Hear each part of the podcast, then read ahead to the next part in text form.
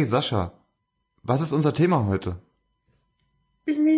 Das Thema heute im Lichtspielhaus sind Roboter in Film und Fernsehen. Piep, bup, bup, piep. Das war irgendwie in unserem Kopf, was glaube ich witziger, als es jetzt tatsächlich der Fall war, oder? Habe ich, bilde ich mir das ein? Nee, nee, das ist total gut gewesen. Äh, ja, das ist, ja, mir fehlen die Worte. Ich find's so toll. Schön, ja, aber äh, nichtsdestotrotz, das war unser dummer Anfangsgag, hat mega gezündet, aber es ist trotzdem eine gewisse Wahrheit drin, denn ähm, ihr seid wirklich im Lichtspielhaus und nicht im Robotercast, aber heute geht es um Roboter in Filmen, denn ein gewisser jemand, ich will niemanden anschauen, das geht eh nicht, weil die Webcam ausgeschaltet ist, ein gewisser jemand hat es nicht geschafft, in Blade Runner zu gehen oder sich Tor 3 anzugucken oder sich Justice League anzugucken. Ein gewisser jemand war nur faul beim Arbeiten, ohne äh, sich mal Zeit für Filme zu nehmen. Und deswegen gibt's heute wieder einen Themencast. Genau, aber wir wollen ja nicht so sein und Sascha einfach mal verzeihen, dass er das alles nicht geschafft hat. äh, in, insofern äh, sprechen wir über Roboter, weil wir Roboter sehr, sehr toll finden. Und ähm, es gibt so ein paar Dinge, glaube ich, die mag jeder. Das eine sind Dinosaurier und das andere sind Roboter. Ja, Robodinos? Das Gibt es das nicht bei Transformers? Ist da nicht irgendwie ein Robodino, auf dem der reitet mit einem Schwert oder sowas? War doch auf dem Promo-Plakat zu sehen. Auf dem Robo-Plakat. ich weiß nicht, aber ich glaube, da gibt's Roboter-Dinosaurier. Und es gab doch früher, gab's doch auch, auch, hast du das auch gehabt, dieses Dinosaurier-Spielzeug, die, den man dann Exoskelett äh, hinpacken konnte? Dino irgendwas. Was? Hä? Wie Exoskelett? Ich hatte so. Da gab's also, hm. ja, es ist Spielsachen. Das waren Spielzeug-Dinosaurier und ähm, Dino Riders vielleicht hießen die, ich glaube Dino Riders. Und da konnte man denen noch so so Pistolen, äh, Kanonen hinbauen mit so einem Geschirr oder halt irgendwie die Füße verstärken mit einem Exoskelett und lauter so Sachen. Das klingt auf jeden Fall super cool. Und ich verfluche meine Kindheit, ja. weil ich es nicht hatte.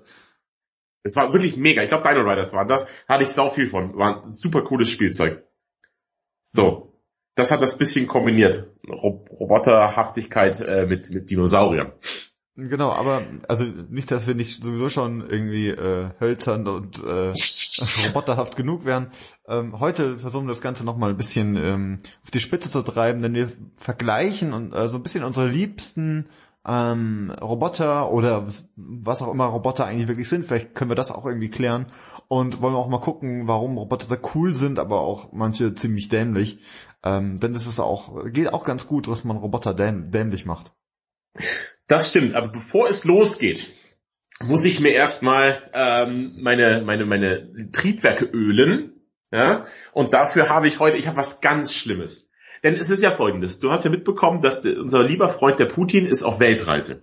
Und er hat mir die Verantwortung für seinen Schnaps gegeben, während er weg ist. Und ich will mich halt auch gut drum kümmern. Und ich trinke mich jetzt mal so durch Putins Schnapssammlung im Lichtspielhaus. Und das erste, was ich hier heute habe, ist Yeni Raki Export. Das ist ein türkisches Nationalgetränk Yeni Raki. Ich habe davon noch nie gehört. Weißt du, was das ist? Also Raki kenne ich. Das ist halt äh, quasi Uso, ne? Oder, oder ja. sowas ähnliches. Ja, also ich, ich kann eh mit Uso nicht so. Boah, boah. Das riecht schon. Das riecht ganz schlimm. Das riecht wirklich ganz schlimm. Boah, warum habe ich denn mit dem Raki angefangen in der ganzen Sammlung? Da waren auch schöne Sachen drin. Schön am Sonntagmittag. Einwandfrei. okay, also ich habe mir jetzt was eingeschenkt. Bah, was eingeschenkt. Das ist, weißt du, was mich das erinnert? An diesen Bommerlunder. Ja. Strafe muss sein, der Bommerlunder muss weg. In dem Fall der Raki. Ich bin jetzt schon begeistert, unsere neue Kategorie. Sascha präsentiert Putins Schnapssammlung. So, das ja. ist super. Aber ich glaube, das nächste ist irgendein Ding, das Kachassa heißt, was immer das ist. Gott. Ja, also heute der Raki. 45 Prozent hat der Raki, großer Gott. Wahrscheinlich bin ich blind hinterher. Achso, jetzt, jetzt trink doch mal, mach doch mal. Gut, also dann lege ich mal los. Prost.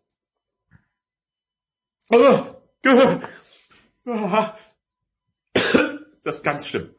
Das ist wirklich, das ist wie, als hätten Uso und Absinth irgendein hässliches, ekelhaftes Kind zusammenbekommen. Äh, boah. Da schüttelt sich alles. Ich habe Gänsehaut gerade. Aber nicht die gute Gänsehaut wie bei Magic Moments, sondern diese Gänsehaut, die man hat, wenn man Raki getrunken hat. Bäh. Das, das wird das, ist das Schlimmste. Also ich würde, Raki ist, würde ich sagen, der Top 3 der üblen Schnäpse, die ich in meinem Leben getrunken habe. Jetzt brauchst du eine Roboterleber wahrscheinlich als Ersatz. Ich, da hilft nur eins. Ähm, ich habe es Matthias im Vorgespräch schon erzählt. Ich war auf dem Naschmarkt wie Anthony Bourdain in Wien und habe dort einen Pfund Trockenobst erstanden für 10 Euro. Also auf dem Naschmarkt, da fliegen die Preise über den Markt. Ähm, und dann hole ich mir jetzt ein Stück Wassermelone, getrocknet und gezuckert, um gegen den Raki anzukämpfen. Mm, viel besser. Viel besser gleich. Sehr gut. Was hast du denn am Start? Ich bin heute sehr, sehr harmlos am Start. Also gut, im Vergleich zu deinem Ragi, äh, was soll da noch kommen? Aber ähm, ich habe einfach nur äh, von Thomas Henry ähm, Ginger Ale da, weil ähm, vielleicht man hört es mir ein bisschen an. Wir haben ein bisschen gefeiert gestern.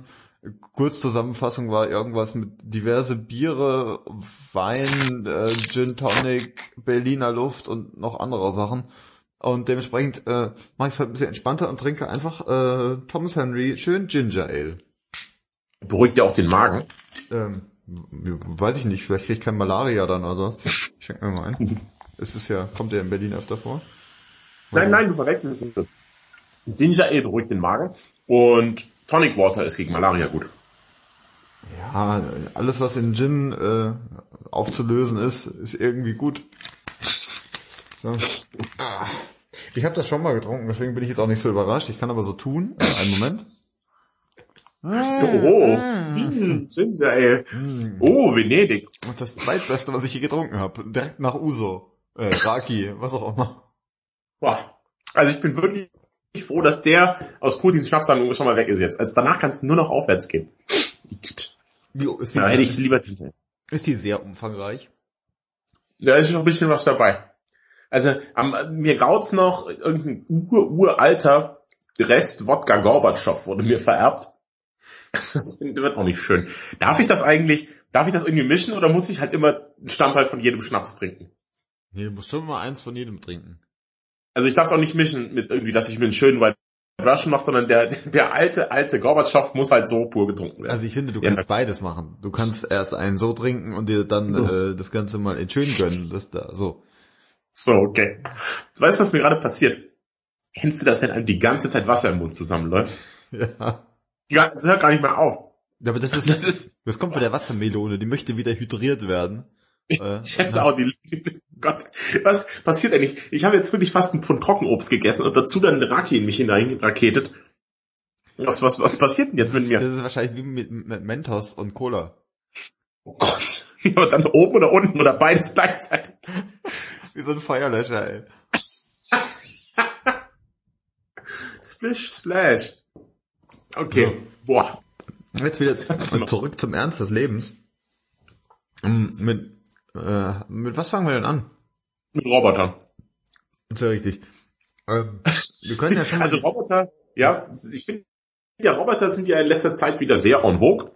Wir haben ja einen sehr coolen Roboter erst ähm, letztes Jahr in Rogue One gesehen.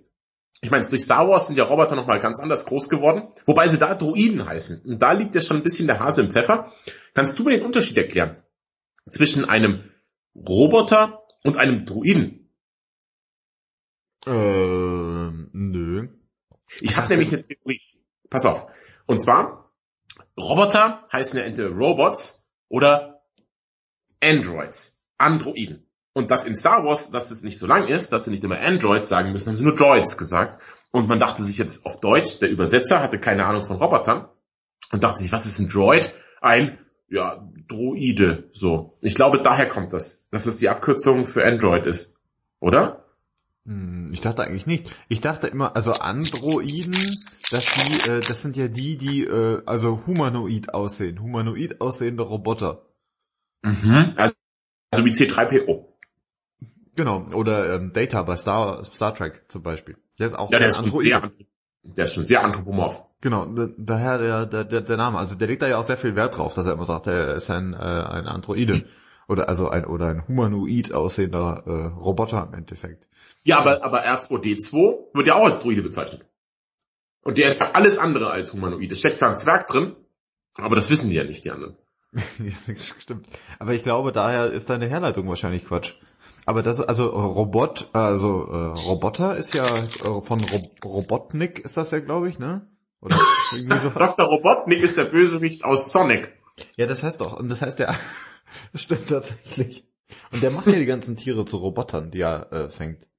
Mhm. Ähm, davon abgesehen, also Robotnik ist, glaube ich, äh, heißt Sklave, soweit ich das weiß eigentlich. Kommt, glaube ich, irgendwie aus dem, weiß gar nicht, Tschechischen oder irgend sowas? Polnisch? Ich oh weiß es nicht. Also unsere tschechischen und polnischen Zuhörer drehen jetzt durch gerade. Gut, ja, das sind 50 Prozent unserer Zielgruppe. Dzień dobry nach Polen. Genau.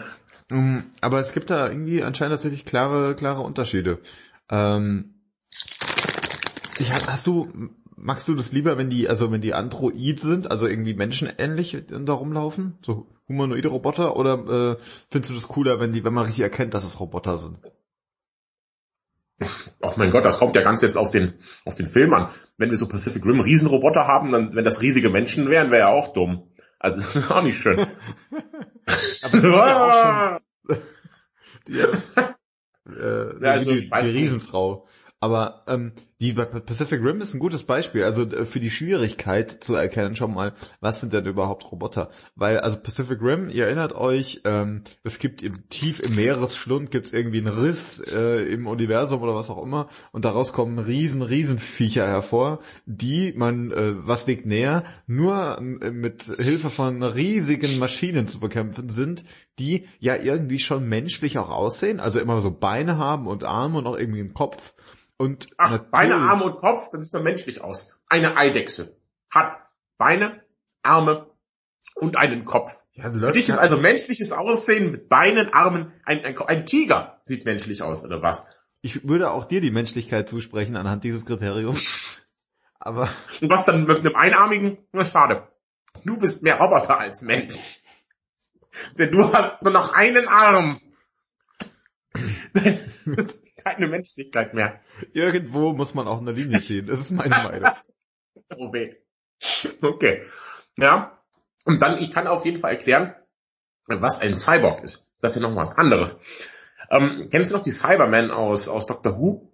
Ja. Und das sind ja auch keine Roboter. Ein Cyborg ist ein Mensch mit Roboterteilen. Zum Beispiel Robocop mhm. ist kein Roboter. Robocop ist ein Cyborg weil er auf, er ist immer noch ein Mensch. Also im Herzen so. Es ist fast alles ausgetauscht, aber das Gehirn ist noch menschlich. Und in der Sekunde ist es kein Roboter mehr, sondern wenn es früher ein Mensch war, ist es ein Cyborg. Genau, das ist der, da der Unterschied. Wie der eine Million Dollar Mann. Äh, zum der, der, der eine Million Dollar Mann ist, ist ein Cyborg? Ja, natürlich. Ich glaube, das ist der 5 Millionen Dollar Mann. Das 5 Millionen? Das ist überhaupt ist ein Witz, was der, was der gekostet hat. Das ist ja so super günstig. Sehr günstig, kann man sich auch privat mal gönnen. Das ist günstiger als äh, Eigentumswohnung wahrscheinlich. ja, außer du wohnst jetzt in Berlin. Ein, ein Million Dollar Mann Leasing. Sharing. Sharing, ja. Kann man mal kommen, mir im Umzug helfen. Aber Mit auch, seinen pionischen Aber auch zum Beispiel General Grievous aus äh, Star Wars ist ja auch dann ein Cyborg. Das ist ja nochmal ein Sonderfall. Denn der ist ja kein Mensch gewesen, sondern ein Alien. Ich weiß nicht. Also er ist aber eher ein Cyborg als ein Roboter, das ist ganz klar. Ja, bestimmt. Doch ich würde sagen, wenn ich General Grievous einschätzen müsste, wäre er ein Cyborg. Und natürlich, Star Trek, die Borg sind auch Cyborg. Wahrscheinlich daher der Name. Also nein, Cyborg gab es vorher. Also sie heißen Borg wegen Cyborg. Ich glaube wegen Björn Borg. Auch. Der war so gut, dass der, der hatte bestimmt ein paar bionische Teile drin. Björn Borg ist eigentlich der 5 Millionen Dollar Mann. Das Tennis. Das stimmt. Das eigentlich, eigentlich ist das John McEnroe gewesen, den sie irgendwann umgebaut haben, damit es keiner merkt, haben sie ihn umbenannt. Ja, aber die haben noch gegeneinander gespielt. Kommt doch jetzt ja, ein so, Film drüber. Das, weil der so toll war, konnte er so schnell spielen, dass er auf beiden Seiten gleichzeitig war. Verstehe. Wie Forrest Gump. Mhm. Das machte Forrest Gump aber nicht. Der, der klappt einfach die Tafel hoch und spielt gegen sich selbst. Das ist so traurig. Naja gut. Also, wir haben geklärt, was auf jeden Fall keine Roboter sind. Das sind alles... Eine Katze ist kein Roboter. Außer die Katze aus Blade Runner. Äh, richtig, wobei, also, da sind wir vielleicht schon am Punkt. Ich habe ja den neuen Blade Runner nicht gesehen, nur den alten. So. Ja. Und mir ist tatsächlich nicht klar, ob das jetzt Cyborgs sind, äh, nee, sind es nicht, äh, Roboter, weil, äh, oder ob das so gezüchtete Menschen halt sind. Kannst du mich da ein bisschen aufklären? Erfährt man da mehr in dem neuen Teil? Das sind einfach Roboter. Also fertig aus. Da gibt's gar nichts. Ähm, die denken zwar, also halt, die sind eben so menschlich, weil die Erinnerungen ja auch eingepflanzt haben, dass man das eigentlich kaum unterscheiden kann. Ähm, und ich will ja auch gar nicht zu viel verraten, dass, wenn ich da weiter ins Detail gehe, würde das sehr viel vorwegnehmen für den neuen Film. Ähm, aber im neuen Blade Runner geht es ganz arg darum, was macht ein Menschen überhaupt aus? Ab wann ist man denn ein Mensch und ab wann ist man noch ein Roboter? Ist man vielleicht ein, trotzdem ein Mensch, auch wenn man von anderen Menschen gebaut worden ist? Ja, das sind sehr, sehr wichtige Themen in dem Film. Und die Frage für mich jetzt, äh, bekommt man das erklärt von Herbert Grönemeyer? Der Mensch als Mensch. Was? Wann ist der ein Mann ein Mann? Äh, nee. Ach so. Also ich glaube, das ist sein großes Thema eigentlich. Roboter? Er ist missverstanden worden. Er ist eigentlich großer Roboterforscher. Ja. Aus Hat Bochum. Nachgeforscht. okay, Bochum, wie komm aus dir? Oder hergestellt. Ja, er hat uns das sogar gesagt, genau. ja, er hat in seinem Lied mitgeteilt, dass er ein Roboter ist.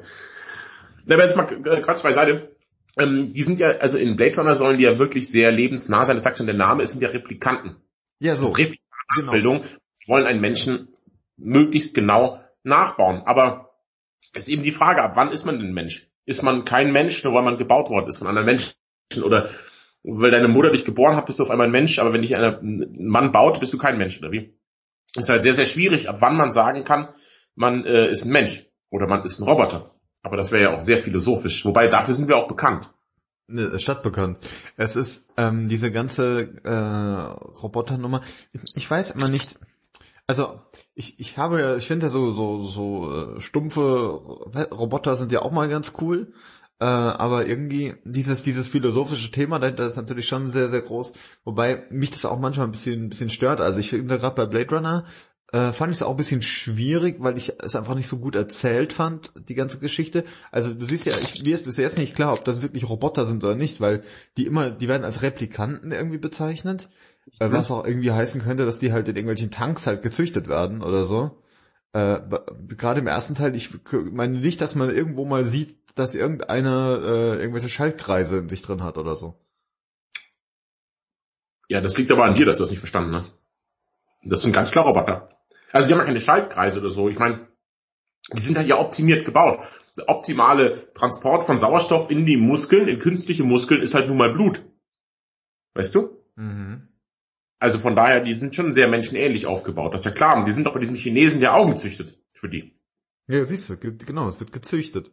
Ja, und dann zusammengesetzt so, also es ist schwierig. Aber Blade Runner ist da eben auch sehr schwierig. Viel leichter ist es beim 200 Jahre Mann. Hast du den mal gesehen? Mit Robin Williams? Gott hab ihn selig. Ähm, ich meine, dass ich ihn mal gesehen habe, aber irgendwie, weiß, wann ist nicht so mein. Ich bin kein großer Robbie Williams, äh, Robbie Williams, Robin Williams Fan. Ehrlich nicht? Nee. Also, also in Hook, da konnte ich ihn ertragen, aber dann hört's auch schon auf. Also zum Beispiel, ich glaube, einer meiner Hassfilme ist Miss Doubtfire. Der ist auch nicht schön. Das ist kein guter Film. Aber also Hook finde ich super, Jumanji ist super, also er hat schon seine Momente. Hm. Und im 200 Jahre Mann ist er der Diener von Sam Neill. Ja, Sam Neill kennst du aus, wir kennen ihn aus Filmen wie Merlin oder Jurassic Park. Mhm. Genau. Und Sam Neill hat ihn gebaut, um seine, um seiner Familie zu dienen. Also er ist eigentlich ein Sklave am Anfang. So.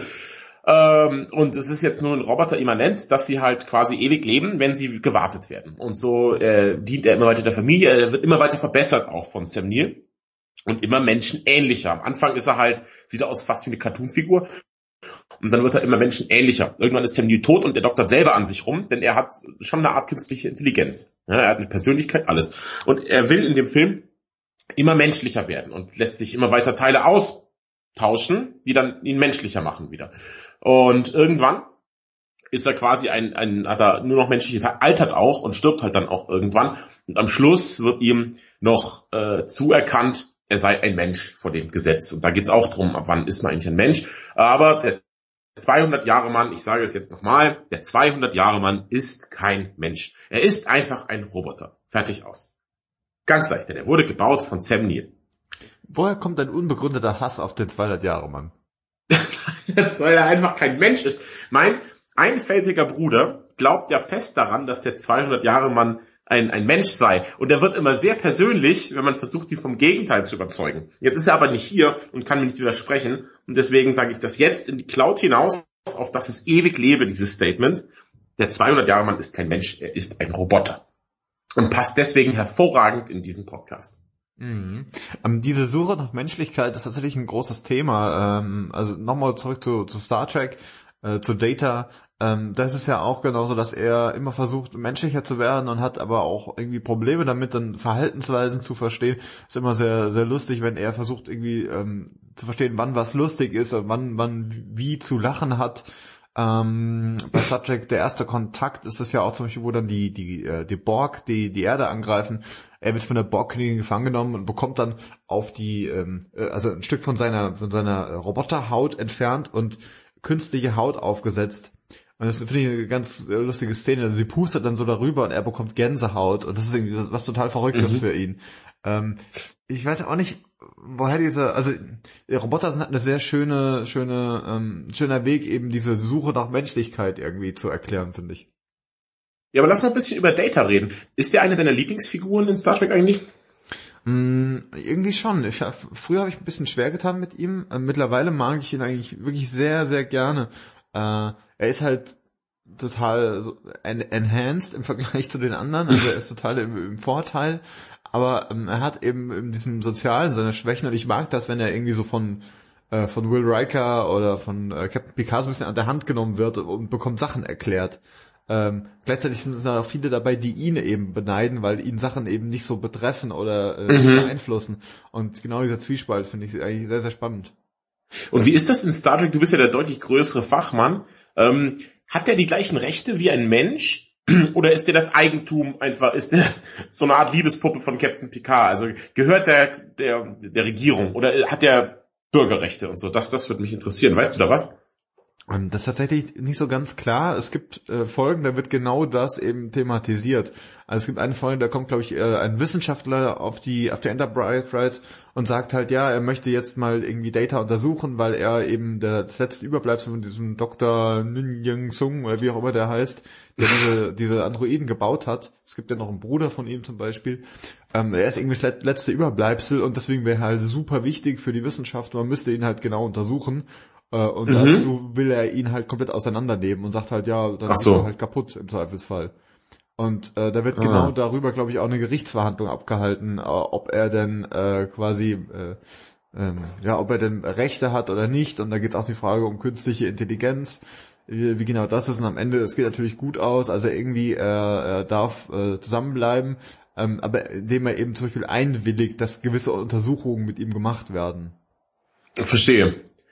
Ähm, da gibt's ja eigentlich, dann gibt's einen ganz bekannten Test, äh, den man wohl machen kann, um festzustellen, ob jemand ein äh, Mensch oder ein Roboter ist. Hast du mal vom Turing-Test gehört? Mhm, das sagt mir irgendwas. Alan Turing? Ja, richtig, sehr, wo, dass du das sofort weißt auf Anhieb. Du bist ja ein reiner Fuchs. Ja, Wahnsinn. Ich das nur durch äh, kalte Recherche. Genau. Und ähm, beim Turing-Test versucht, muss eine Person entscheiden, ob es sich ähm, um einen Menschen oder eine Maschine handelt. Es gibt einen Kontrollmensch und die Maschine und die Person muss dann beide A, also halt beide Personen, der, der, die Maschine und der Mensch versuchen, den Menschen davon zu überzeugen, dass sie jeweils der Mensch sind. Und wenn dann der unabhängige Mensch sich nicht sagen kann, wer von beiden tatsächlich der Mensch ist, hat die Maschine den, den Turing-Test bestanden. Mhm. Das könnte man ja mit Data auch, aber er sieht ja schon sehr unmenschlich aus eigentlich durch seine Haut. Das kann ich mir vorstellen, ist ein Problem, denn die, die Crew der Enterprise die altert ja die ganze Zeit auch. Also wenn du mal vergleichst, ähm, Next Generation, ein Riker, am Anfang noch ähm, sehr dynamisch, ohne Bart, schlank, muskulös und später ist er ein alter, dicker, bärtiger Typ, so wie wir beide. Und ein, ein, der Schauspieler von Data altert ja auch. Und das dürfte Data doch eigentlich nicht. Ja, ich finde, das machen sie tatsächlich ganz gut, dass sie ihn irgendwie äh, jung halten. Ich finde, in den letzten Filmen mit der, mit der Enterprise Crew, da sieht man es dann einfach schon. In der Serie geht es tatsächlich ganz gut aus. Also ich schaue sie gerade äh, aktuell. Bin, glaube ich, bei Staffel 7 jetzt. Ähm, Das, also das, das geht tatsächlich ganz gut, aber ähm, es ist, äh, wird auch thematisiert eigentlich, warum er denn so aussieht, wie er irgendwie aussieht. Und anscheinend hat es Mhm. seinem, äh, Schö- seinem Schöpfer irgendwie gefallen, das halt so zu machen. Aber er Aha. sticht natürlich ziemlich raus. Also ich äh, denke mir jedes Mal, ich, äh, dass ich, äh, also äh, wird ja gespielt von äh, Brent Spiner, dass ich den auch nicht äh, beneiden würde. Bei jeder Folge, jeden Tag, so, wenn du zum Dreh kommst, äh, da die, die Schminke zu, äh, drauf zu bekommen. Und das ist ja nicht einfach so, dass du irgendwie eine Maske drüber äh, gezogen bekommst, sondern die Hände und alles immer geschminkt in diesem merkwürdigen grünen Ton. Äh, ist, glaube ich, echt nervig gewesen. Ja, für Borg das äh, nicht Borg, äh, Wolf, Wolf, Worf, Worf. Dwarf, Worf, Worf. Also furchtbar. Der, der muss ja auch, kriegt auch immer seine, Worf. kriegt er das auch immer ins Gesicht jedes Mal. Ja. Der tut sich ja bestimmt auch schwer. Ja, okay, also Data ist ein cooler Roboter. Ich finde eben auch, wie du sagst, wenn er versucht, Humor zu verstehen oder selber witzig sein will, dann ist er immer sehr charmant dabei. Und also, das gefällt mir ganz gut. Sollen wir mal über andere Roboter nochmal reden? Es ist ja gerade Westworld, die HBO-Serie in aller Munde. Ich habe es leider noch nicht geschafft, die zu gucken, denn sie kommt nicht auf Netflix und wir wissen ja beide, wenn es nicht auf Netflix passiert, dann passiert es überhaupt nicht. Richtig, richtig. Ähm, deswegen habe ich Westworld noch nicht gesehen, aber ich kenne den Originalfilm mit auch. Jules, Jules Br Brünner. Ja, genau. Ges Gesundheit. Magst du mal ein bisschen was drüber erzählen? Ähm, Genau, äh, ein sehr, sehr cooler Film. Ist ein Film, der in meinem Universum immer so rumgeschwebt ist. Ich wusste, den gibt's irgendwie und er ist auch, er ist ja so ein halber Trash-Klassiker auch irgendwie. Äh, obwohl er eigentlich, finde ich, sehr wertig produziert ist. Ähm, genau, ich wollte ihn immer mal sehen, weil äh, Jules Brenner eben mitspielt, der eben auch bei den, äh, lass mich nicht lügen, bei den glorreichen Sieben mitspielt. Richtig, Ähm, ja. Und spielt quasi dieselbe Figur hier nochmal, einen coolen Westernhelden. ja. Ähm, Das hat er oft gespielt, glaube ich, in seinem Leben. Genau, aber er sieht auch super cool aus. Er hat da so eine Glatze irgendwie. Äh, er sieht aus wie Kojak im Wilden Westen, so ein bisschen. mhm. Und ähm, die Prämisse des Films ist folgende. Es gibt eben eine, eine Welt, eine Art Freizeit, ne, Freizeitpark, um, Ferienressort vielleicht eher, Mhm. wo, äh, wohin man fahren kann. Also man fährt da mit so einem Zug hin. Ähm, und dort gibt es verschiedene Welten. Also Es gibt irgendwie die Römerwelt und die Westernwelt und was weiß ich was alles. Ich glaube auch Ritter gibt's noch. Mhm. Das Ganze wird äh, quasi bewohnt äh, von äh, Androiden, von Robotern, die eben so die typischen Charaktere aus dieser Zeit ähm, verkörpern. Also es ist alles sehr klischeehaft. Das ist kein richtiger Wilder Westen, das ist kein richtiger, äh, keine richtige Zeit der Römer. Das ist alles sehr, ne, so wie man es einfach so vorstellt im Traum quasi. Ja. Man kann dort eben Urlaub machen, sucht sich eine der Welten aus und kann da quasi alle seine Fantasien ausleben. Also man kann der coole Westernheld sein, der dann irgendwelche Leute auch auf der Straße umlegt, weil macht ja nichts, sind ja alles nur Roboter. Ähm, man kann äh, da sich irgendwelche, bei irgendwelchen äh, Speisen, ähm, wie sagt man so, äh, Gelagen teilnehmen bei den Römern und so weiter. Ähm, teilweise können die sich auch quasi an diesen Robotern vergreifen oder ob das dann überhaupt vergreifen, das ist ja auch so eine Frage. Ähm, also quasi, äh, man kann da Urlaub machen, aber irgendwas läuft schief und äh, die Roboter lehnen sich auf, äh, allen voran Jules Brenner und der läuft dann durch die Welten hindurch, jagt da äh, dann wen und äh, knallt alle Leute ab. Ja, ist dann die Frage, wer ist eigentlich der Gute und wer ist der Böse? Man könnte ja so sehen, die Maschine hat, die Maschine hat eine Fehlfunktion und tötet jetzt richtige Menschen, man muss die Maschine ausschalten. Oder es ist der, der Ruf nach Freiheit der unterdrückten äh, Roboterrasse, die nur ausgenutzt wird. Ja? Da interessiert mich jetzt sehr, wie die Serie das macht. Ich freue mich schon sehr darauf, die zu sehen. Ich hoffe, die gibt's irgendwo mal zu streamen, aber ich glaube, das wird nicht passieren, weil es mit diesen HBO-Serien, da hat man eigentlich noch kaum einen zum Stream irgendwo gesehen, oder? Ich glaube, Also zum Beispiel ein- das alles, ne? Ja, ich glaube auch. Die haben diesen Exklusivdeal und ich glaube, man kann das kaum sehen, sonst irgendwie. Ja, ich glaube, der, der, der äh, die Ausgangsbasis der Serie ist halt, dass auch nicht so ganz klar ist, ob die Roboter denn wissen, dass sie Roboter sind. Ah, Ähm, okay. Ich meine, dass das auch bei, bei beim Film äh, nicht von Anfang an klar ist. Ähm, ist natürlich schon schwierig, aber zu sehen, diese Roboter, die halt super menschenähnlich sind, die dann aber äh, regelmäßig halt auch kaputt gemacht werden, weil die Menschen sich einfach halt aufführen wie die Tiere äh, bei diesen Mhm. Robotern. Und insofern, man ist tatsächlich dann auch ein bisschen hin und her gerissen. Man ist tatsächlich auf der Seite von Jules Brenner irgendwie, der dann da ähm, tatsächlich mal zur Revolte quasi aufruft. Also ich bin eigentlich immer auf der Seite von Jules Brenner. Außer wenn ich seinen Namen aussprechen will, das ist nämlich sehr schwer für mich. Ähm, ich habe ja vorhin vom Turing-Test erzählt, es gibt einen Film, der sich komplett damit beschäftigt. Und zwar ist das X Machina. Oder also man, man sagt auch Ex Machina, sagen wir auf Deutsch, auf Englisch heißt er eigentlich Ex Machina. Ähm, den hast du noch nicht gesehen, ne? Nee, tatsächlich nicht. Oh, das ist aber, der ist tatsächlich überraschend gut. Es ist halt ein sehr reduzierter, ruhiger Film. Es geht darum, dass ein, ein junger Bub, der heißt Caleb, wird gespielt von Domhnall Gleeson, den wir alle kennen und schätzen als General Hux aus dem, äh, aus Episode 7. Mhm. Der Rotschopf. Das ist der Sohn von Matt Eye Moody. Ah ja. Du weißt ja, der auch Gleason, ich habe den Vornamen jetzt vergessen von Matt ja, Moody, aber das ist, das ist sein Bub. Genau. Und der spielt, glaube ich, einen jungen Mathematiker oder so, oder Physiker, ich weiß nicht mehr genau, ich habe ein bisschen in Sitzen, als ich den Film gesehen habe. Was aber thematisch passend ist, denn, und hier schließt sich tatsächlich der Star Wars Bogen, denn er kommt äh, zu so einem reichen Steve Jobs-artigen Milliardär, der halt auch sich mit Robotertechnik sein, sein Geld verdient hat. Ähm, Nathan heißt der. Und der wird gespielt von äh, Oscar Isaac, den wir als Dameron Poe kennen. Du, du erfindest gerade Namen und Wörter einfach. Nein, Dameron Poe kennst du auch noch, den Piloten, ne? Ja, ja. Aus Star Wars. Ja, und der spielt den. Also die beiden Star Wars-Typen spielen hier wieder zusammen. Und er lädt ihn ein, ähm, er lädt den jungen Studenten ein, komm bitte zu mir auf mein Gelände. Und da lebt er ganz alleine, nur mit irgendwie zwei Frauen oder so. Und dann soll der den Turing-Test durchführen, weil der hat jetzt äh, anscheinend eine künstliche Frau erschaffen und er soll rausfinden, ähm, ob die ihm vorgaukeln kann, dass, äh, ob sie der Mensch ist oder nicht. Okay? Mhm. Und darum geht's in dem Film. Viel mehr passiert auch nicht. Du siehst immer die Gespräche, die Caleb mit, den, mit der Frau führt. Und dann immer wieder äh, redet er halt mit, mit Nathan über das, was er so gemacht hat. Und Nathan ist irgendwie ein sehr interessanter Typ. Er ist sehr charismatisch, aber auch halt total versoffen.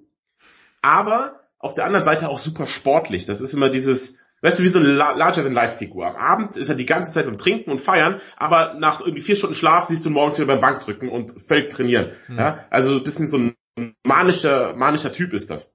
Und es ist sehr äh, interessant, das, das Zusammenspiel zwischen den Charakteren sich anzugucken. Also wie gesagt, es ist ein sehr, sehr ruhiger Film, sehr reduzierter Film, aber trotzdem irgendwie, er hat so eine Muckeligkeit. Weißt du, was ich meine? Es gibt ja so gemütliche Filme irgendwie, da passiert nicht so viel, man guckt sich die an, man hat sich so eingemuggelt schön zu Hause und dann guckt man den Film an. Ja? Mhm. Ist nicht so stressig, der Film oder so, aber ich kann den sehr empfehlen. Gibt's bei Amazon Prime zum Beispiel, wenn ihn jemand gucken will. Also, ist jetzt nicht Netflix, aber es ist immer noch umsonst.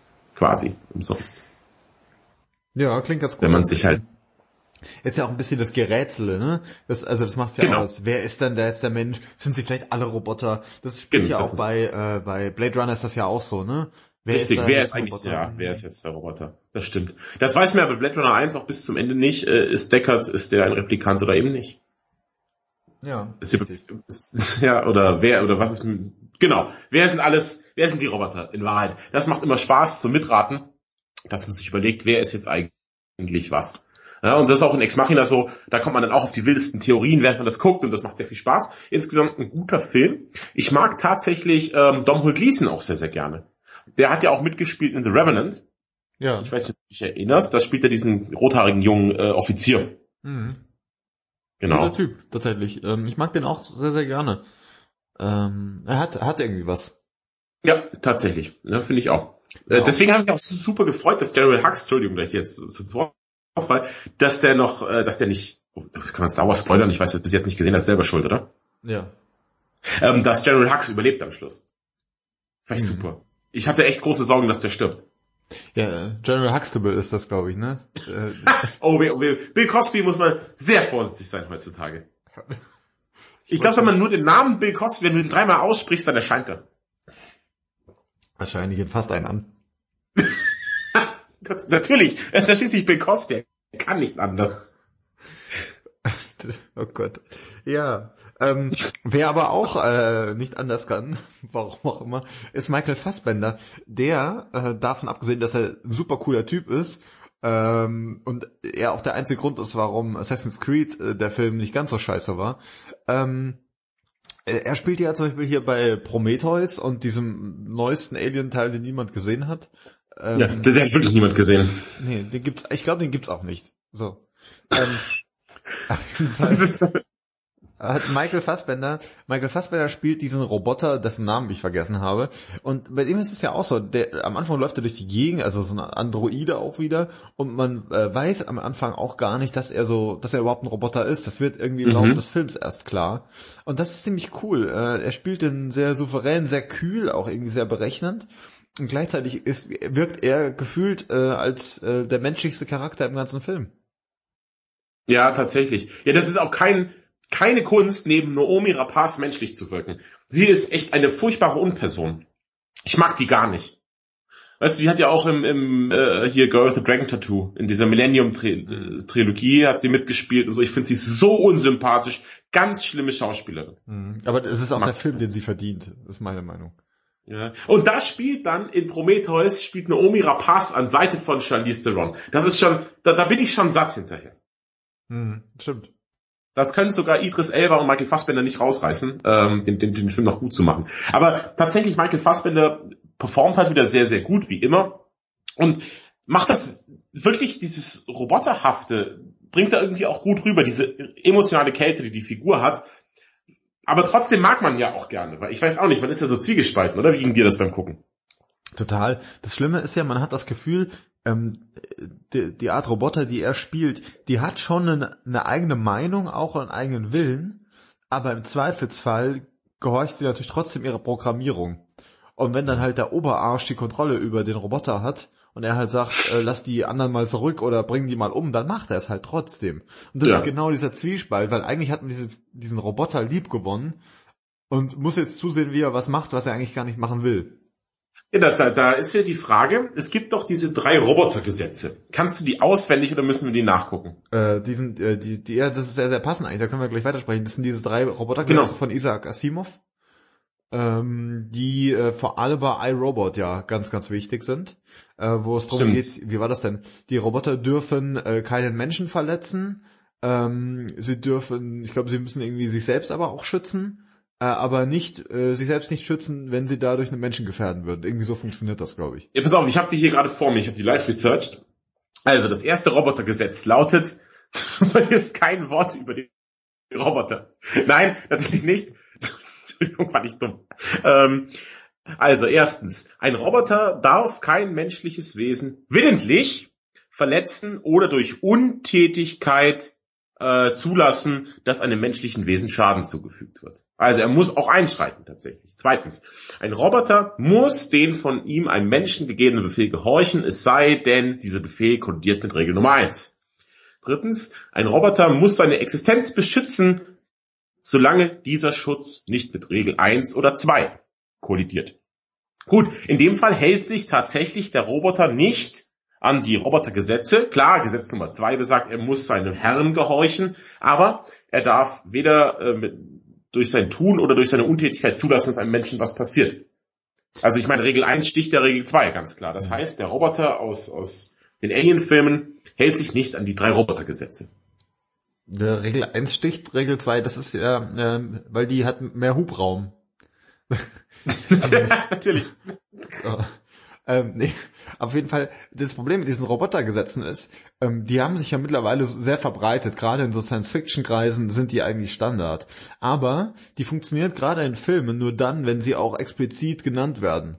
Also, dass du, dass du weißt, okay, du befindest dich in einer Welt, die auf diesen Robotergesetzen äh, funktioniert. Mhm. Und das kommt ja bei Prometheus quasi eben nicht vor, im Vergleich zu iRobot, wo ja genau darüber diskutiert wird, den ganzen Film über weil man sagt, Richtig. es kann ja überhaupt nicht sein. Also die Ausgangsbasis ist ja, ähm, es ist ein Mord geschehen und angeblich war es ein Mord, der eben von einem Roboter begangen wurde. Und dann wird eben diskutiert, kann das denn überhaupt sein? Und wenn ja, wie? Und ähm, der arme Will Smith muss versuchen, das alles aufzudecken.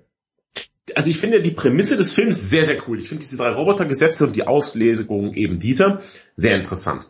Ähm, in iRobot ist ja so, dann die Roboter lehnen sich ja dann auf, weil sie das erste Gesetz so interpretieren, sie dürfen nicht durch Untätigkeit zulassen, dass den Menschen Schaden zugefügt wird. Und die sagen halt, Leute, ihr fahrt den Karren gerade voll gegen die Wand mit eurem Planeten, ihr werdet quasi ausgelöscht, wenn ihr weiter so macht, deswegen müssen wir jetzt an die Macht kommen und alles übernehmen, damit, den Mensch, damit die Menschen beschützt werden. Und sie opfern jetzt quasi während ihrem Aufstand ein paar Menschen, um äh, potenziell Milliarden Menschen, die weiter auf dem Planeten leben, zu beschützen. So legen, legen dieses, dieses Gesetz ja aus in dem Film. Richtig. Richtig? Richtig. So, das ist an sich alles ganz cool. Jetzt hat der Film aber ein Problem, und zwar ist er halt scheiße. Das ist, das ist schade, aber ich finde, der Film ist echt nicht gut. Der ist nicht spannend. Will Smith ist irgendwie ein Assi in dem Film. Ich finde, Will Smith ist eh retrospektiv betrachtet echt nicht so cool, wie man immer dachte. Ich habe gestern gerade über Will Smith nachgedacht, wie ich so oft tue an verregneten Samstagmittagen. Und ähm, ja, und an, unter anderem natürlich auch in Vorbereitung über iRobot, weil äh, der auch letztens gerade zufällig lief. Ähm, ich habe mir diesen Film, ich habe den damals im Kino gesehen, das ist ja schon 100 Jahre her auch, und da Ja. war ich super begeistert. Ich bin raus und dachte, voll cool, da fand ich auch Will Smith noch fantastisch. Und dachte, oh, geil Action und diese Animationen mit den Robotern, oh. So, und jetzt habe ich den letztens noch mal gesehen und dachte mir, Gott, der Film ist so schlecht gealtert, auch was die Bilder betrifft. Diese Roboter sehen echt mies aus. Und Will Smith auch irgendwie ist, er ist echt so ein bisschen auch so ein Assi und es macht irgendwie keinen Spaß mehr, den Film 100% zu gucken. Ich habe den hier auf DVD im Schrank stehen und ähm, ich schäme mich ein bisschen dafür. Ähm, wie gesagt, die, die Prämisse ist ganz cool und ist auch äh, super spannend tatsächlich, weil du hast nicht nur einfach, okay, wir haben Roboter, die machen Sachen, sondern äh, tatsächlich mit diesem, mit diesem Thriller-Rätsel-Element dabei. Wie, wer Ja. war's? So. Ähm, aber irgendwie, nee, der ist wirklich schlecht gealtert, der Film. Ja, so wie Will Smith. Ich, ich finde, er ist einfach, früher, wenn er irgendwo mitgespielt hat, dachte ich, oh cool. Will Smith spielt mit, sehr gut, der Fresh Prince. Und jetzt heutzutage ist irgendwie so, nee, nee, ich weiß ja nicht. Will Smith spielt wieder mit. Irgendwann hat er aufgehört, cool zu sein. Das ist, äh, ich sage mal, der Hancock-Moment. Das ist der Hancock-Moment. Das ist der Hancock-Moment, du hast völlig recht. Und du triffst den Nagel auf den Kopf. Hancock. Es war Hancock. Super. Die, wahrscheinlich denken jetzt die Hörer, wir hätten das Gespräch so geplant oder sowas, dass du jetzt sofort die richtige Antwort gibst auf meine Frage. Aber es ist, es ist Hancock. Es fällt mir jetzt wie, wie Schuppen von den Augen, genau das ist der Moment. Hancock war's. Hm. Hancock hat Will Smiths Karriere zerstört. Er hat nämlich mit Charlize Theron zusammen gedreht. Das, ja, so. Die macht alles, alles schlechter. Ja, Kassengift ist das Stichwort. Ja. Furchtbar. Ja, Blonde Kassengift. macht alles. Wenn die dir Pizza bringt, ist die schlechter. Die schmeckt dann schlechter hinterher. Weil da so dieser Vibe von Charlize Theron halt auf deiner Pizza klebt. Ja, genau. Das ist Ist Bad furchtbar. Karma. Ja, schlimm. Ja gut, aber auf jeden Fall, jetzt wissen wir es, war Will Smiths Karriere den Bach runter, aber es würde mich mal auch mal reizen, wir könnten ja mal einen Will Smith Podcast aufnehmen. Da haben wir ja wirklich, ja, Wäre, wäre hier vielleicht mal die Frage an euch Hörer draußen. Würde euch das interessieren, unsere fachkundige Meinung zum Thema Will Smith und was ist, was ist mit Will Smith passiert? genau. Wir fangen an bei der Prinz von Bel Air. Der Matthias rappt dann den ganzen Vorspann für, für euch. Das kann er nämlich. Und dann schauen wir mal, wie es weitergeht. So cool, kann man mal machen. Vielleicht am, dieser lange Samstagspodcast, von dem wir gesprochen haben, immer nur vier Stunden oder sowas. Ja. Und dabei gießen wir eins auf, auf, aufs Dach. Gut. Auch ein schönes Thema wäre übrigens mal einfach mal zu gucken, welche Karrieren Charlie Theron alle ruiniert hat im Laufe ihrer, äh, ihres Wirkens. Abgesehen von ihrer eigenen. Ja. Allen voran ihre eigene, ja. Sie hat, Kristen Stewart ist die nächste. So, da habe ich gerade Sie hat doch gespielt. Ja, Kristen Stewarts Karriere. Sie war oben auf, Twilight, alles war gut. Dann spielt sie hier Schneewittchen mit Charlize Theron. Bumm, nie wieder gesehen. Das war's. Ja. Also da gibt's einige. Einige, die sie in den Dreck gezogen hat. Im Laufe ihres Lebens. Furchtbar. Furchtbar. Ja, aber äh, lass uns mal äh, von äh, was ganz Schlimmem, in dem Fall Charlie Theron, zu was Schönem bekommen. Und zwar ein cooler Roboter, und zwar Marvin. Ach, sehr gut. Das ist, witzigerweise wollte ich das auch gerade vorschlagen. Marvin ist der leicht äh, depressive Roboter aus Per Anhalter durch die Galaxis. Ich hatte von Per Anhalter durch die Galaxis in meinem Leben noch nichts gehört. Es war mir auch wirklich völlig egal. Und dann habe ich den Matthias kennengelernt und der hat dann gesagt, lies mal dieses Buch, das ich hier habe. Ähm, Douglas Adams Per Anhalter durch die Galaxis. Habe ich gedacht, okay, dann lese ich das mal. Und das war auch tatsächlich äh, ganz lustig. Aber ich fand es jetzt nicht so geil, dass ich weitergelesen hätte. Du hingegen hast alles gelesen davon, oder? Ich glaube, ich, ja, ich habe alle Anhalterteile gelesen, die Fortsetzung, die es gibt. Es gibt auch eine, eine Fortsetzung. Und aktuell lese ich tatsächlich gerade wieder Douglas Adams, und zwar die Doug Gently äh, Romane. Haben wir mal im Podcast über Doug Gently gesprochen? Ich glaube ja. Ich glaube, ja. Wir sind ja ein, der holistischste aller Podcasts. Ja, genau. ähm, Gut. Erzähl mal was über Per Anhalter durch Galaxis, wie du das, den Film wahrgenommen hast als Fan des Buchs. Du warst ja Fan des Buchs, bevor der Film kam, nehme ich an, oder? Mm, ja, tatsächlich. Wobei es, es war ziemlich gleichzeitig. Also äh, ich hatte damals auch Per Anhalter durch die Galaxis noch nicht so ganz auf dem Schirm und wusste irgendwie, ähm, okay, es wird jetzt verfilmt, was irgendwie wohl recht schwierig war äh, über lange Zeit, weil ähm, dieser, dieses Buch einfach eine sehr interessante Erzählweise eben auch hat, ähm, wie man das denn umsetzen könnte. Ähm, und man hat es dann aber gemacht und ich habe es halt eben so gleichzeitig quasi erlebt. Also ich habe dann das Buch schnell gelesen und den Film gesehen. Ähm, die Idee hinter Anhalter durch die Galaxis ist folgende. Die Erde ähm, steht einer intergalaktischen Weltraumumgehungsstraße im Weg und die Vogonen, äh, so eine ziemlich schlecht gelaunte, ziemlich hässliche äh, Alienrasse, ist quasi beauftragt, ähm, quasi die, die Straße zu planieren und da die Erde in der Weg steht, wird sie einfach äh, gesprengt. Ähm, auf der Erde gibt es aber Arthur Dent, ähm, einen äh, netten kleinen Briten, gespielt von Martin Freeman. Ähm, er spielt eigentlich einen Hobbit, so.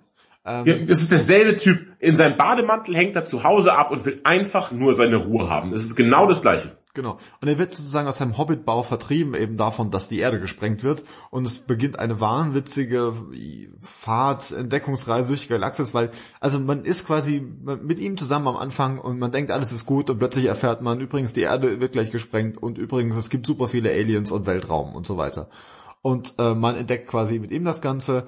Äh, mit dabei, man mag es kaum glauben, ist die bezaubernde Zoe Deschanel als Trillion, äh, eine Dame, die er mal auf einer Party kennengelernt hat und die dann aber mit dem äh, Präsidenten der Galaxis, äh, Seyfried Bibelbrox, mal durchgebrannt ist. Und äh, ja, zusammen sind die alle unterwegs im Weltall. Es passieren lauter merkwürdige Dinge. Unter anderem treffen sie den Roboter Marvin. Und Marvin ist super depressiv. Und hat einen Riesenkopf. So das liegt daran, dass er gespielt wird von Warwick Davis. Kennst du den noch? Das ist der Gnom. Äh, darf man, darf man Gnom sagen? Der Kleinwüchsige, Verzeihung, der auch in den Star Wars Filmen und so mitgespielt hat, der in Willow mitgespielt hat und der die hervorragende Mockumentary auf Netflix äh, Life's Too Short hat. Hast du ja. mal reingeschaut? Nee, tatsächlich nicht. Super lustig. Richtig super lustig. Kann ich dir, ist es nur auf Englisch, aber da du eh O-Ton-Faschist bist, stört dich das ja nicht. Nö, das stört mich nicht. Das ist also wirklich, das kann ich dir dringend empfehlen, wie Stromberg mit Zwergen. Das klingt nicht gut. Nein, Quatsch. Also er spielt sich quasi selbst, aber diese, eher wie Pastewka mit Zwergen. Er spielt sich selbst, aber die unwahrscheinlich erfolglose, asoziale Version von sich selbst. Oh Gott. So. Er spielt also Warwick Davis, der halt immer scheitert, dem es nie gut geht und sowas, aber der in die witzigsten Sachen reingerät. Sehr, sehr lustig. Hm. Kann ich nur empfehlen. Und der spielt eben Marvin. Und Marvin hat diese Eigenart, dass er immer so furchtbar schlecht gelaunt und so furchtbar traurig ist. Und immer wenn er sagt, ja, aber ist ja auch egal. Hm. Und das, obwohl er so knuddelig aussieht, der sieht aus ein bisschen wie von Apple designt, oder? Ganz so ganz weiß, mit so einem großen runden Kopf. Ja, total, total angenehmer Typ eigentlich so. Aber er kriegt auch dauernd irgendwas ab. Und er ist einfach so, dass er sagt, oh, nicht schon wieder, wenn's denn sein muss. Und ja. gleichzeitig, aber im Kontrast dazu, also die sind auf einem Raumschiff unterwegs, äh, der Herz aus Gold. Und dieses Raumschiff ähm, hat auch so eine Art Intelligenz und äh, ist total gut drauf und freut sich immer. Und diese, die, äh, die Türen in dem Raumschiff sind programmiert, dass die, wenn sie aufgehen, nicht eben quietschen oder sonst was, sondern sich freuen darüber, dass sie für einen geöffnet werden. Und die machen dann immer so, ah, und freuen sich halt einfach furchtbar. Und im Kontrast dazu dieser Marvin, der durch diese Tür schlürft und denkt, äh, alles so schlimm. Das ist einfach fantastisch. Ich finde auch sonst, dieser Film hat im Allgemeinen, er hat so ein bisschen das Hausschuh-Feeling, würde ich es nennen. Weißt ja. du, er, er, hat auch so eine Muggeligkeit. Denn ich glaube, Arthur trägt auch die ganze Zeit, ähm, Arthur Dent trägt auch nur einen Bademantel, glaube ich, weil er am Anfang halt in seinem Morgenrock da irgendwie rausgeholt wird. Und er hat er auch die ganze Zeit an. Und dann trinkt er auch immer Tee und es ist so ein richtig gemütlicher kleiner Film. So wie der Chanel finde ich ein bisschen schade, dass sie mitspielt. Ich finde, die ist wahnsinnig überbewertet. Gefällt mir überhaupt nicht. Ich möchte diesen Podcast an dieser Stelle beenden. ich, finde, diese, die Frau ist über jeden Zweifel erhaben. Die besteht äh, zu 50% aus Haaren und viel, ganz viel Auge noch und der Rest ist Das ist ja ekelhaft. Das klingt wie ein Dungeons Dragons Monster. wenn, wenn das das Dungeons Dragons Monster ist, dann bring mich bitte in das Verlies. So. Ähm. Also wenn Zoe de Chanel ist der Demogorgon, jetzt ist es raus. Sie ist ganz schlimm. Sie, sie war ja neulich mal, hat sie, Gott bewahre, dass das passiert, aber es leider passiert, hat sie Nachwuchs bekommen. So, ja, wahrscheinlich hat sie ein Kind mit ihrem eigenen, mit ihrer eigenen Selbstzufriedenheit gemacht. Und dann hat sie mal ein paar Folgen in New Girl gefehlt. Diese fünf Folgen, wo sie nicht mitspielt, waren die besten fünf Folgen in New Girl, die, die, die sie je hatte. Das ist doch Quatsch. Das ist doch, das ist doch albern. das, ist, das ist meine Meinung. Ähm, naja, auf jeden Fall, wie dem auch sei, ähm, ist dieser Cast insgesamt sehr, sehr angenehm. Der Film ist mh, hm, auch ein bisschen schlecht gealtert. Ich habe ihn letztens auch noch mal gesehen, äh, weil ich mir dachte so, hey cool, per Anders Galactus, warum denn nicht? Könnte man noch mal schauen. Kam, glaube ich, auf Netflix. Und ähm, aber der Film ist eigentlich auch, ähm, er ist lang nicht so gut wie die Bücher, muss man, muss man sagen, äh, weil der Witz dann doch nicht so rüberkommt. Er hat seine Momente und zwar immer genau dann, wenn er eben, ähm, wenn er eben das ans, sehr nah ans Buch rankommt. Ansonsten ist er so ein bisschen, naja. Ähm, wer aber noch mitspielt, ist glaube ich, wie heißt er denn? Bill Nye?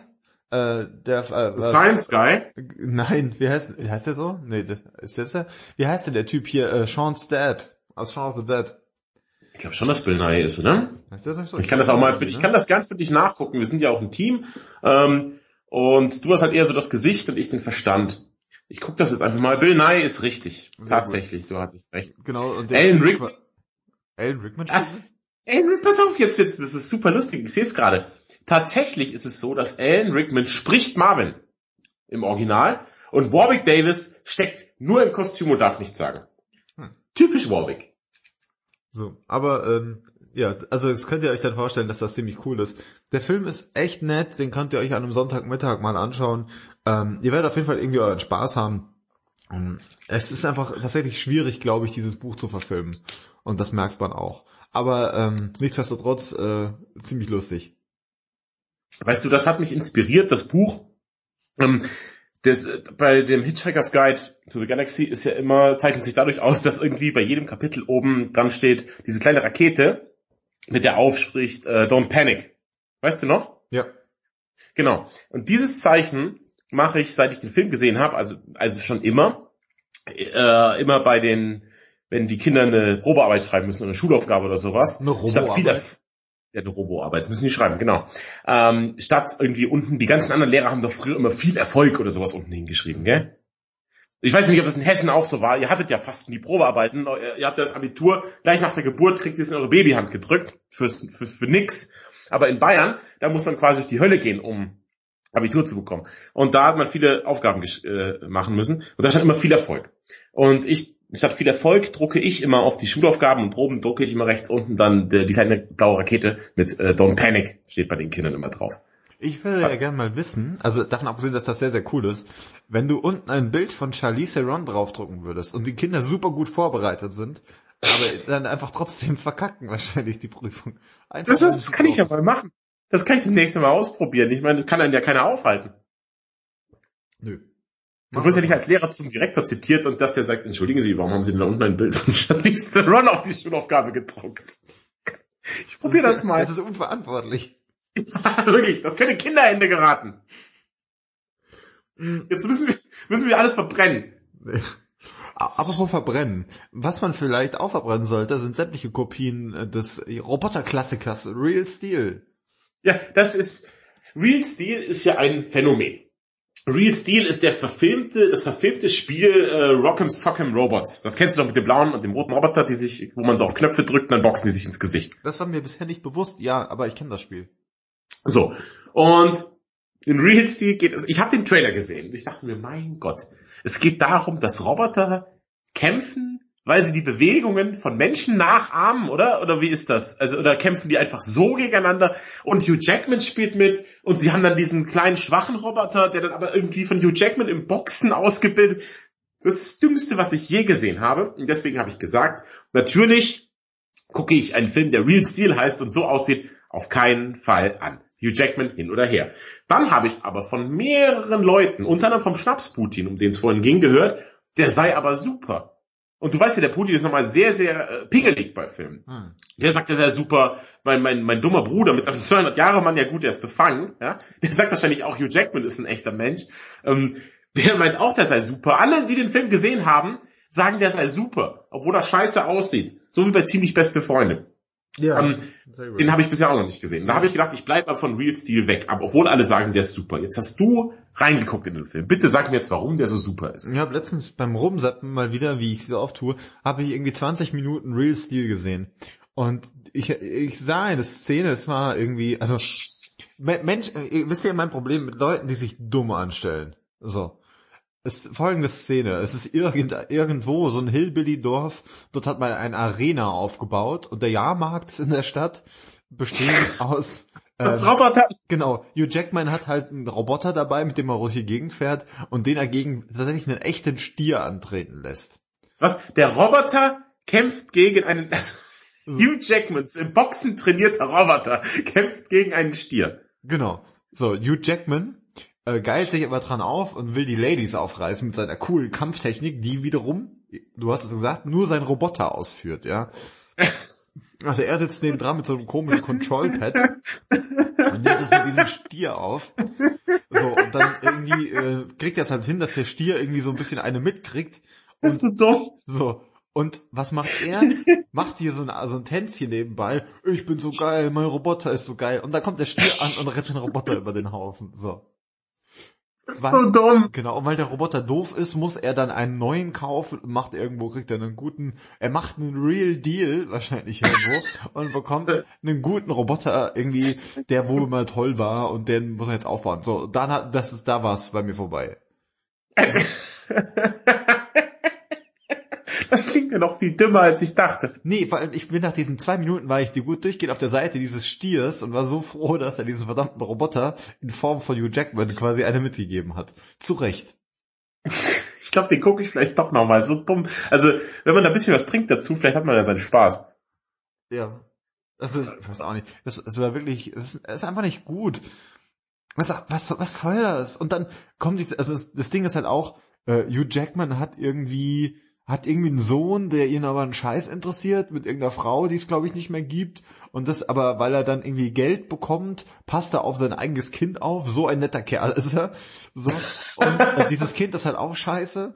Und er auch. Und alle sind doof. Und ich weiß auch nicht. Das wäre eigentlich, es wäre ein Fall für einen Terminator, der wird da richtig aufräumen. Wir haben ja schon mal über den Terminator gesprochen im großen Arnold Schwarzenegger Cast. Nur noch mal so viel. Ich finde, dass Terminator 2 immer noch einer der, der, der besten Actionfilme ist, die es überhaupt gibt. Ja. Der ist jeden Zweifel erhaben. Der ist wirklich fantastisch. Total. Also, ähm, der, die haben gelernt quasi. Terminator 1 ist cool, aber dann haben sie gemerkt, nein, der Terminator ist Wahnsinn, wir sollten den zum Helden machen.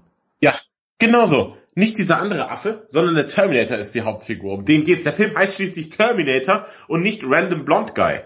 Genau. Also es ist wirklich, es ist einfach nur schlau zu sagen, der Terminator ist so cool. Wir wollen, also das ist ja das Problem, das ist genau das Problem des ersten Teiles, dass man die ganze Zeit hofft, dass der Terminator dieses dumme Kind erwischt. Ja, man ist wirklich auf Seiten des Terminators im ersten Teil. Ich konnte es wirklich. Man denkt die ganze Zeit, komm schon, Arnie, mach ja. es. Mach's fertig. Ähm, was ich finde es halt ein bisschen schade, was sie aus der Marke gemacht haben. Also Terminator 2 war der Höhepunkt der Reihe hm. Und danach ging es wirklich, wirklich abwärts, oder? Also Terminator 3 war, war eine Katastrophe. Ich habe nur den Trailer damals gesehen, wie Arnold Schwarzenegger irgendwie einen Sarg auf dem Rücken hat, auch von dem er ballert. Dachte ich mir mega. Aber ich war jung und dumm. Aber der Film war doof. Drei war doof, dann Salvation war doof, irgendwie, haben wir das schon, da haben wir schon drüber gepodcastet, ne? Mhm. Damals? Ja. So, das war Sam Worthingtons große Zeit. Das wäre auch mal eine Frage für einen Podcast. Was ist mit Sam Worthingtons Karriere passiert? Da haben wir schon öfters drüber gesprochen. Aber ähm, der war auch nicht richtig gut. Ich finde, der war, der, was haben wir damals? Okay war er, glaube ich, damals für uns. Ne? So, ja. war okay. Ähm, ja, und dann gab es doch dieses auch irgendwie einen Film, bei dem die Khaleesi mitspielt aus Game of Thrones und so, den habe ich aber gar nicht mehr geguckt. Ich hatte dann irgendwann völlig das Interesse an Terminator verloren. Und jetzt wollen sie, glaube ich, wieder irgend noch was Neues. Terminator Genesis war das, glaube ich, der. Ja. Ähm, und dann jetzt wollen sie wieder nochmal irgendwie einen Film machen mit der originalen Sarah Connor nochmal und Arnie wieder und sowas alles. Ich denke mir, lass doch mal wirklich, es ist doch gut jetzt. Lass den Terminator doch mal ruhen. Ja, das die haben es auch so aufgeblasen. Das Ding ist ja, Terminator 2 funktioniert halt auch so gut, weil es dann wirklich nur diese beiden Terminator gegeneinander sind. Mhm. Und die sind beide cool. Ähm, das Problem ist ja, die, die, die Terminatrix, oder wie die heißt, im dritten Teil, ja. die kann ja ungefähr genau das gleiche wie der im zweiten Teil, nur sieht halt scheiße aus. Ja, eben. Weiß auch nicht. Also der zweite funktioniert heutzutage übrigens immer noch gut. Also wenn du den heutzutage anguckst, ist mhm. das immer noch ein geiler Film. Auch die Effekte sind super. Ja, das ist immer noch perfekt. Gibt's nichts dran zu meckern, der ist völlig rund, ist immer noch ein super Film, kann man sich perfekt angucken. Mhm. Also nach wie vor absolute Empfehlung äh, für diesen Film. Worüber wolltest du noch sprechen? Du meinst irgendwie Chappie. Äh, äh, Chappie, äh, genau, wollte ich noch erwähnen. Den habe ich auch erst letztens gesehen. Äh, ein Film, der auch so ein bisschen halt irgendwie untergegangen ist ähm, ist von den Machern von District 9, also so eine südafrikanische Produktion. Ähm, Verstehen die was von Filmen in Südafrika? Hier zumindest von so Science-Fiction-Kram, wie es scheint. Ähm, äh, eigentlich ganz coole Prämisse. Also es gibt halt super viel so Kriminalität und so weiter, Südafrika eben, wie man sich's vorstellt. Und ähm, die Polizei bekommt aber jetzt eben so Sonder, wie sagt man, so Sonder, Sondereinsatzkräfte in Form von Robotern ähm, die halt zum einen, wenn sie einstecken, stecken sie halt ein, ist nicht so schlimm, dann stellt man halt wieder neue hin und zum mhm. anderen sind die einfach gut ausgerüstet und räumen halt ganz gut auf. Ähm, aber es gelingt äh, währenddessen äh, gelingt es äh, so ein paar Verbrechern an so einen Prototypen-Roboter ranzukommen. Und äh, die programmieren den quasi um und der, der, der, also er ist, ist quasi komplett blank und lernt erst. Also er lernt sprechen und so weiter. Und sie äh, versuchen ihn halt äh, dazu zu bringen, äh, dass er ein Verbrecher wird.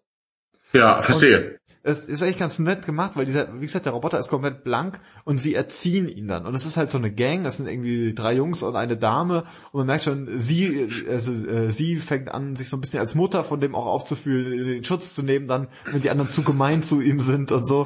Und ähm, dann machen die irgendwelche Überfälle auch und äh, er denkt aber, weil er quasi so erzogen worden ist, dass das alles voll super ist, was er macht und beleidigt dann die ganze Zeit die Leute dabei, weil die alle super assi sprechen in dieser Gang halt die ganze Zeit.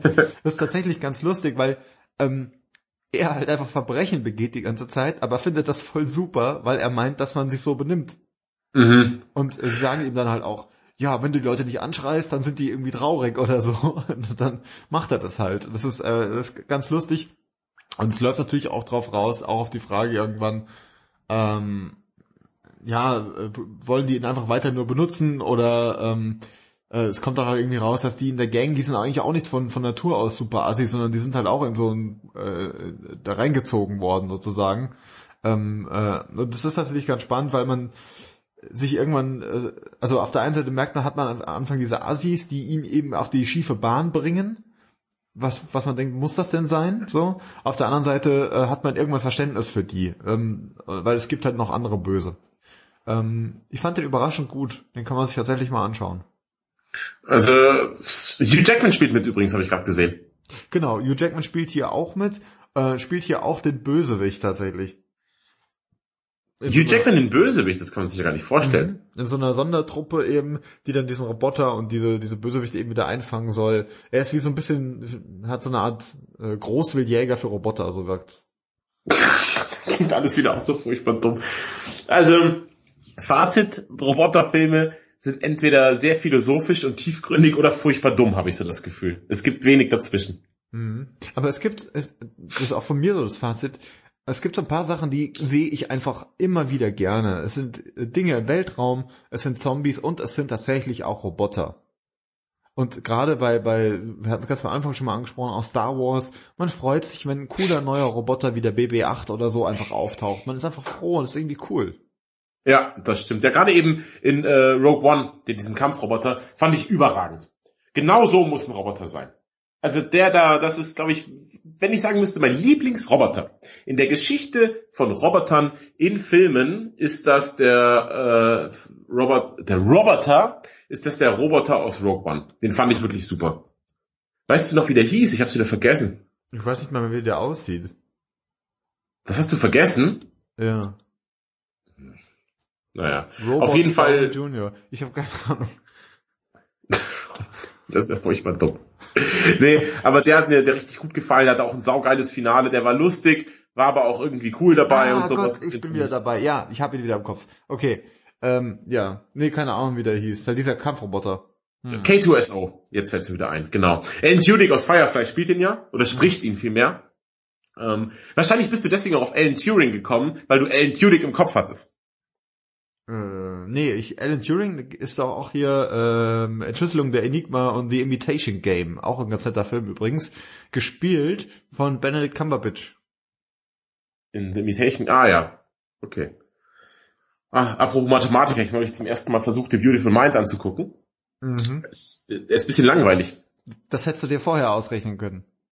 Ja, ne, hat mir nicht gefallen.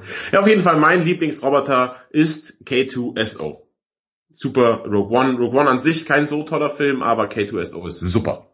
Gut, du bist dran. Welches ist dein Alltime favorite Lieblingsroboter in der Filmgeschichte? Ich gehe hier gerade so meine Liste auch durch. Ah, es ist, es ist tatsächlich ziemlich schwierig. Ich mag auch so kleine Roboter wie Wally. Das ist ja auch, der ist ja auch sehr, sehr putzig, das muss man auch sagen. Aber mhm.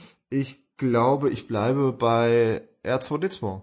Das ist, das ist der Klassiker. Klassiker. Klassiker, ja. So, er ist der perfekte Companion. Es ist einfach so.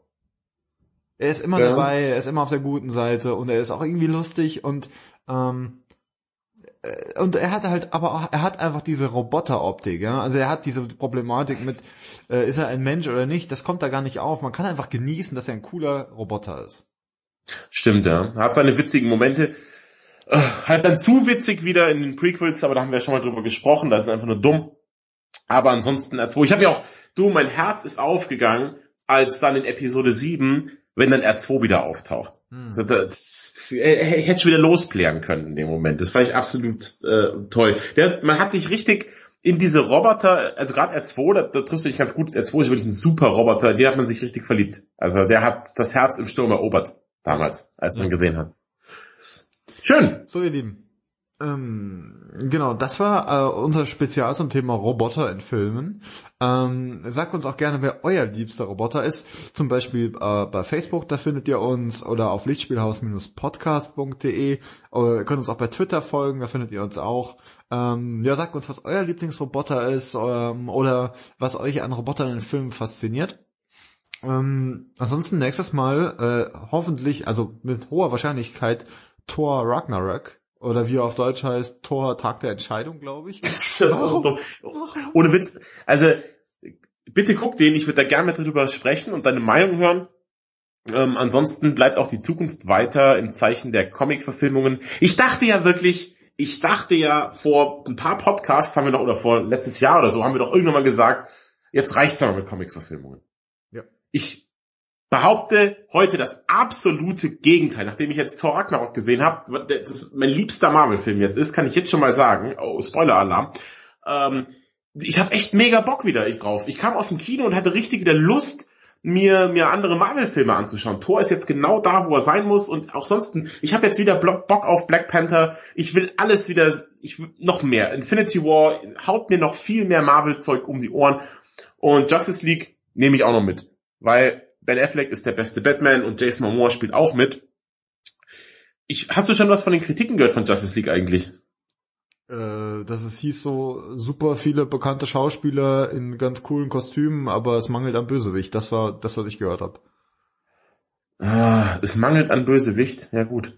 Wer ist denn da? Ich weiß auch gar nicht, wer der ich Bösewicht da sein soll. Äh, ich, das, das ist tatsächlich mein äh, der Grund, warum ich den Film sehen will, damit ich weiß, wer der Bösewicht ist.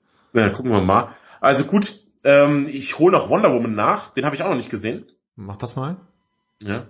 Und dann sehen wir uns zu Justice. Sonst kann man einfach, schauen wir beides an und dann machen wir einen Podcast mit Thor und Justice League vielleicht. Oder wir machen zwei. Oder wir machen vermutlich, weil es leere Versprechungen sind, gar nichts davon. Das äh, ist noch nie, noch nie passiert in dieser. Nee, das ist nie passiert, ne? Nee. Nee. nee. Schauen wir mal. Ja, so, äh, mein Name ist Matthias. Ich bin der Sascha. Das war das Lichtspielhaus und ähm, damit es ein bisschen spannender ist, könnt ihr jetzt mitraten, wer von uns beiden der Roboter war.